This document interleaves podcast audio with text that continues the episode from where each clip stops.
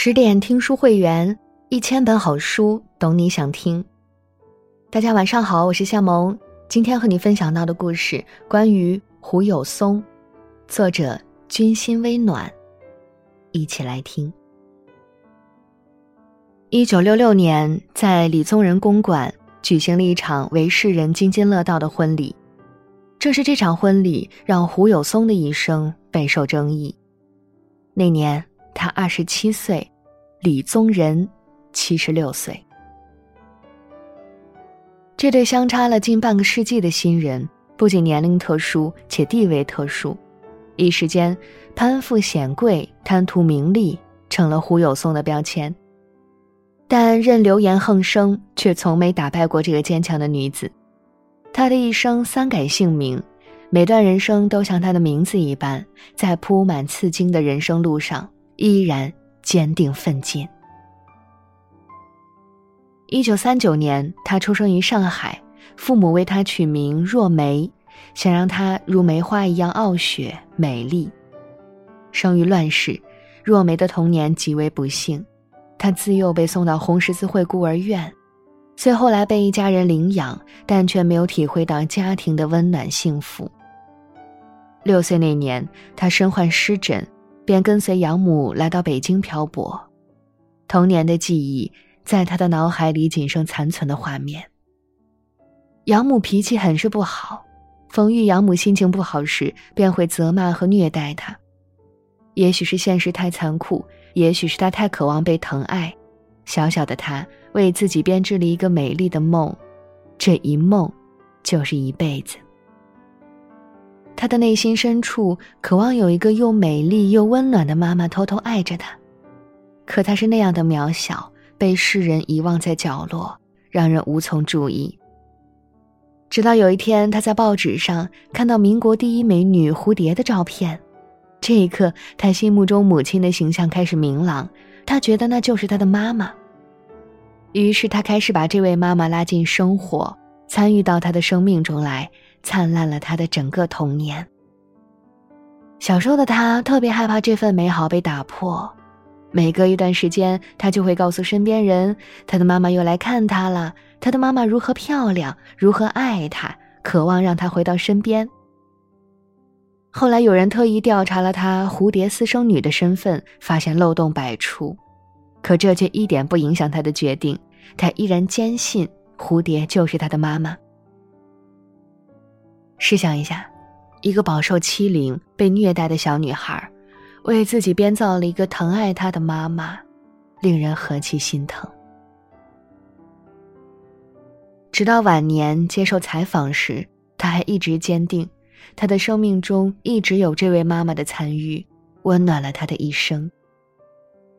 母亲在台上表演，我提着小篮子在厂里来回走动，我有漂亮衣服，能坐高级轿车。妈妈很忙，没时间陪我。当说出这些美好片段时，他的嘴角是上扬的。阿德勒说：“幸运的人用童年治愈一生，不幸的人用一生治愈童年。”也许正是他为自己寻找的这位妈妈拯救了他的一生。关于妈妈的这个秘密里，藏着他一生最大的自尊。很多人总想从他的这个美丽谎言里找到他虚伪的证据，可这个谎言无关欺骗，只是为了一份单纯的温暖，何错之有？何必深究？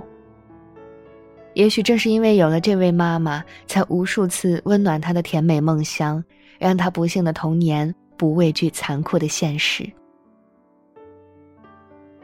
历经过现实残酷，无人守护，你会发现唯有自渡。中学毕业后，他选择从医，进入了北京复兴医院当护士。终于有了独自生活的能力，他想开启新的路程，寻找属于自己的人生。他为自己更名胡有松，希望自己犹如松树一般，不畏严寒，不被压倒。他坚定的气质，加上本就十分美丽的容貌，使他越发出众，也让很多人开始相信她是蝴蝶的女儿。可童年的孤苦和现实的磨砺，养就了他孤傲冷淡的性格，加上他蝴蝶私生女的身份，到二十七岁时还没能找到一场合适的姻缘。此时，一场意外的婚姻却闯进了他的人生。一九六五年，原民国政府代总统李宗仁先生回国后痛失伴侣，身体和精神状况极为不佳。周总理等中央领导都十分关心他的晚年生活，便想为他寻得一个陪伴之人。在为他物色的六十多位女士中，李宗仁先生一眼看上了胡有松，也促成这场奇缘。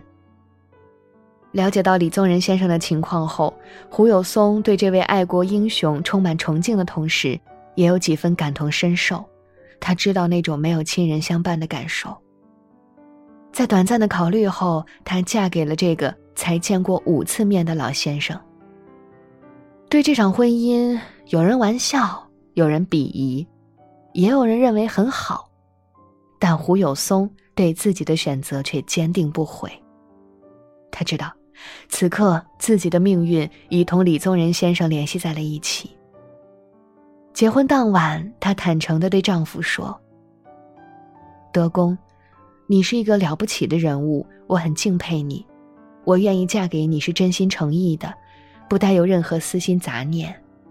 我不图你的财产，只要你能安度晚年。尽管人们称我们的婚姻是梨花伴海棠，或者说是荒诞色彩的老少配，但我不在乎。我们生活在一起，有你对我好就足够了。他的坦率直言和不争不辩的性格，很是得李宗仁先生的认同。踏进李公馆的第一天，他做了一个声明，打脸那些说他闲话的人。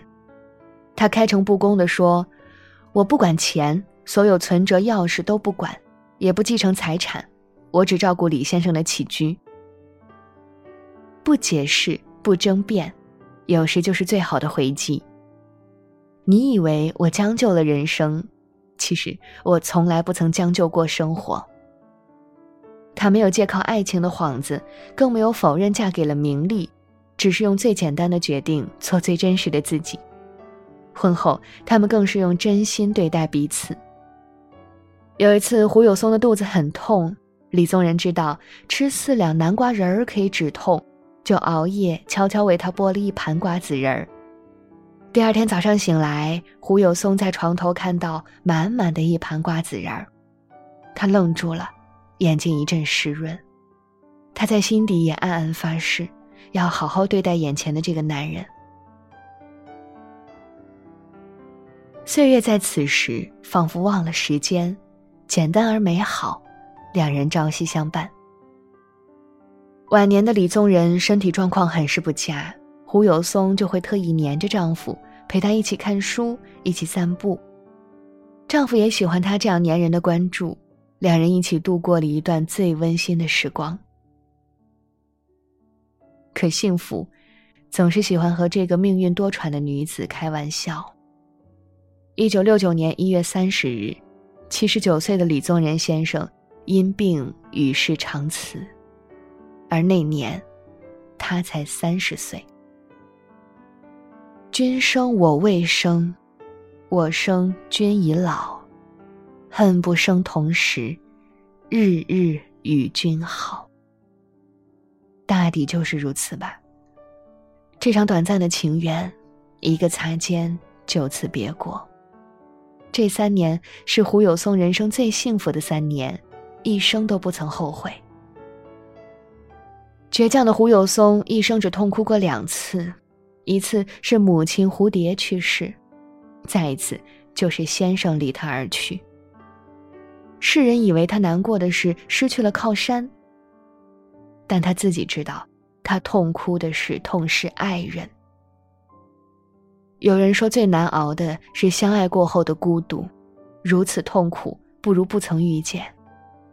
但胡有松不这么认为，他出现过，温暖了他的从前。更照亮了他的余生，甚好。在李宗仁先生去世后，文革越演越烈，他被赶出了理工馆，还被扣上了港台特衔的帽子，下放到武汉干校去劳动。那些看他笑话的人认为他终究是空欢喜一场，什么都没得到。在这段最煎熬的日子里，她为自己改名为王希，因为丈夫曾告诉她：“希是早晨的阳光，像他一样美好。”那些打不倒你的，终将使你强大。曾经拥有过一个温暖的家，他的余生都不再孤独。之后的他选择了余生不将就，不管那些外界流言，一生在未婚嫁。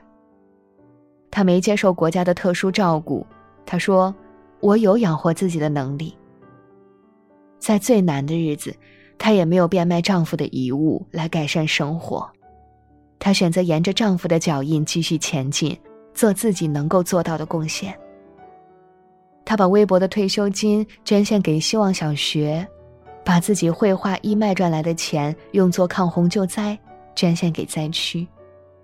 她先后将丈夫留下的八万余元的私人存款和国家两次发放的十三点七万余元生活费，全部上交国库。她还将丈夫生前珍藏的一百六十余幅珍贵历史照片捐赠给了中国历史档案馆。一九九六年，她被接到台儿庄参观，在这片丈夫洒下热血的土地上，她感受到了一种别样的回归。在此。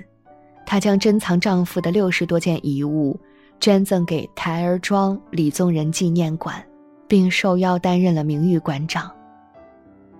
她就在此地的附近，继续守候着她的遗物。这一守候，就是三十九年。她时常会去看看丈夫的遗物，许是思念，亦是缅怀。离别。是人生不得不面对的选择，却也可以由另一种方式归来，那就是守候。其实，在去台儿庄的前一年，他已经皈依佛门，法号妙慧居士。他在北京广济寺皈依佛门的位置，也是离李宗仁文史馆最近的寺庙。不论身在何处，他都用自己的方式守护着这份他生命里最温暖的缘分。在台儿庄守候的这些年，他开始学习绘画，修养心灵，平淡心性，硬是把最孤独的岁月活成了一束充满希望的光。二零零八年冬，六十九岁的胡有松在北京病逝。他没有后人，没有亲人，他的生命悄然绽放，竟然飘落。他的一生，就像他的名字一样。若梅，不争辩，孤傲，平淡却不平凡。如松，坚强执着，不将就，一生都在追寻和坚守一份真情。似希，充满希望，不畏惧，在绝境中为自己制造光芒。在人生的最后一刻，他用“一声叹息”四个字总结了自己的一生。人的一生有诸多无奈，也面临多种选择，无论如何都没有回头路，只有前进。胡有松的一生，让我们见证了一个平凡女子不平凡的一生。稻盛和夫说：“所谓今生，是一个。”为了提高身心修养而得到的期限，是为了修炼灵魂而得到的场所。今生，你该得到什么样的缘分，就在你修行的路上。不论时长，不问出处，你心中可有一份坚定？是什么，照亮着你前行的路呢？好啦，今天的文章就和你分享到这里。更多美文，请继续关注十点读书，也欢迎把我们推荐给你的朋友和家人，一起在阅读里成为更好的自己。我是夏萌，感谢你的收听，我们下期再见。